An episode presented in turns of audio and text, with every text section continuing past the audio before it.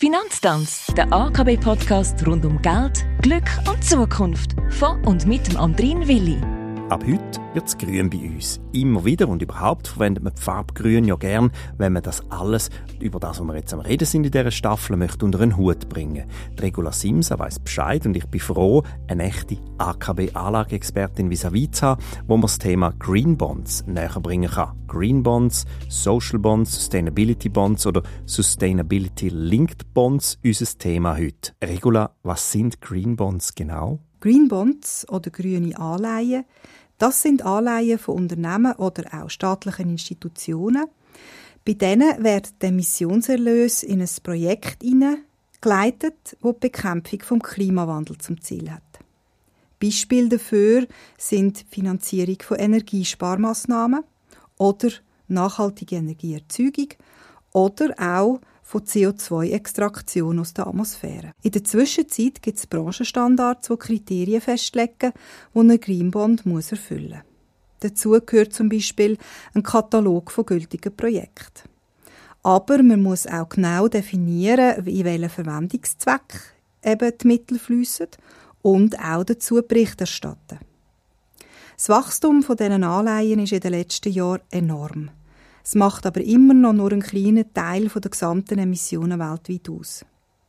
Für die InvestorInnen bietet eine Anlage in Green Bonds die Chance, direkt mit seiner Anlage ein Projekt zur Bekämpfung des Klimawandels zu finanzieren. Gibt es ähnliche Anlageinstrumente auch für soziale Projekte? Ja, in der Zwischenzeit gibt es auch sogenannte Social Bonds. Die funktionieren ganz ähnlich.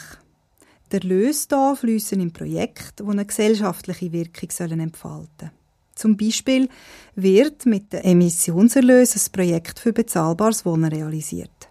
Dabei verpflichtet sich der Emittent zur Berichterstattung, nach Fertigstellung des Projekts natürlich, über die Miethöhe und die soziale Struktur der Mieterinnen, damit man einen erkennbaren Effekt ausweisen kann.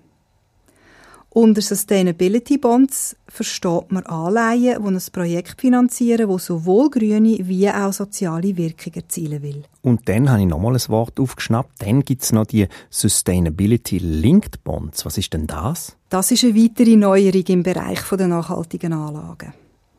Die Sustainability Linked Bonds oder eben nachhaltigkeitsgebundene Anleihen bei denen setzt sich der Emittent eins oder sogar mehrere Ziele, die er im Nachhaltigkeitsbereich will erreichen Bei Zielerreichung verändern sich dann die Vertragsbedingungen mit dem Gläubiger zugunsten vom Emittent.